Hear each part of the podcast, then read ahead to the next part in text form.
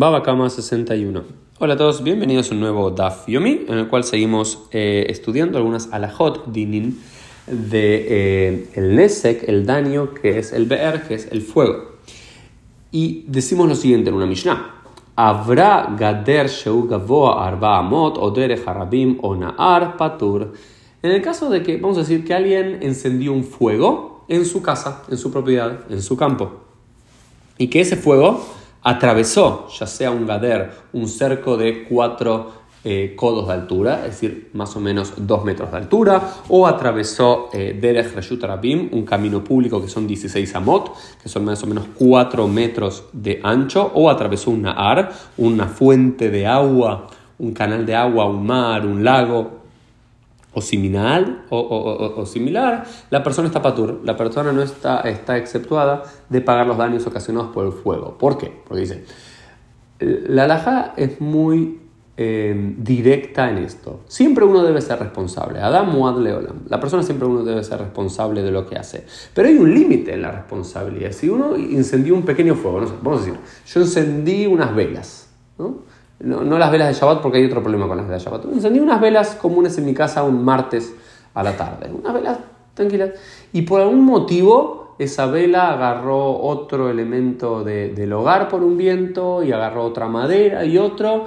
Y eh, yo tengo con mi vecino que lo puedo ver enfrente mientras estoy grabando este post más o menos un gader, un cerco de unos 2 metros de, altura, similar a estos 4 eh, amot.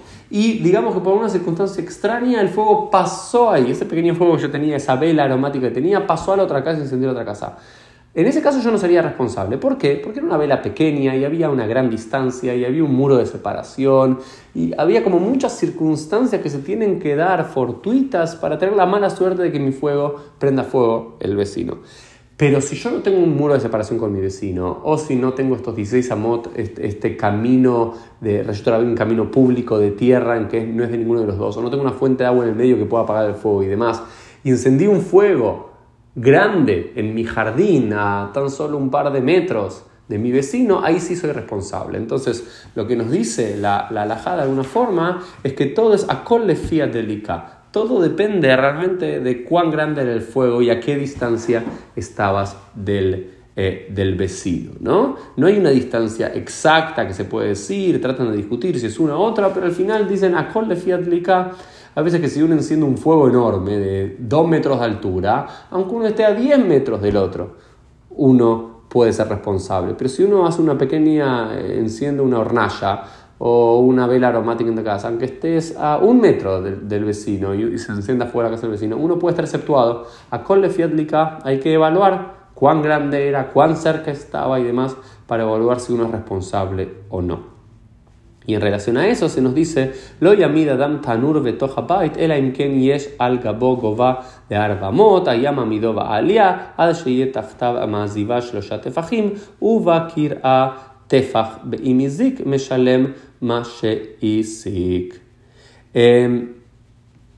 lo que, lo que se nos eh, dice aquí es que cuando uno va a poner un, un, horno dentro de una casa, tiene que tener ciertos resguardos, tiene que tener eh, ciertas consideraciones. Entonces, por ejemplo, uno no puede poner un horno, un hornalla, a menos que haya cuatro codos de distancia, dos metros de distancia entre el fuego de la hornalla y el techo. Y si uno lo va a poner en un segundo, piso, tiene que tener una viga, una plataforma de por lo menos tres tefajín de 30 centímetros de distancia hacia el suelo para que el fuego no caiga y no queme eh, esa parte. Entonces, eh, depende del elemento, lo que nos viene a enseñar, por qué se trae esta braita que aparece en, otra quemará en Bababatra, dice para enseñarte que por supuesto, uno nunca va a poder tener todas las condiciones, los condicionamientos o las distancias máximas y más. Uno siempre puede haber la posibilidad de que algo ocurra. Lo que uno tiene que hacer es hacerse responsable. Uno no puede tener una hornalla o encender una vela y a 10 centímetros de altura tener el techo de, de madera. ¿Por qué? Porque el humo puede subir, el fuego puede agarrar y demás.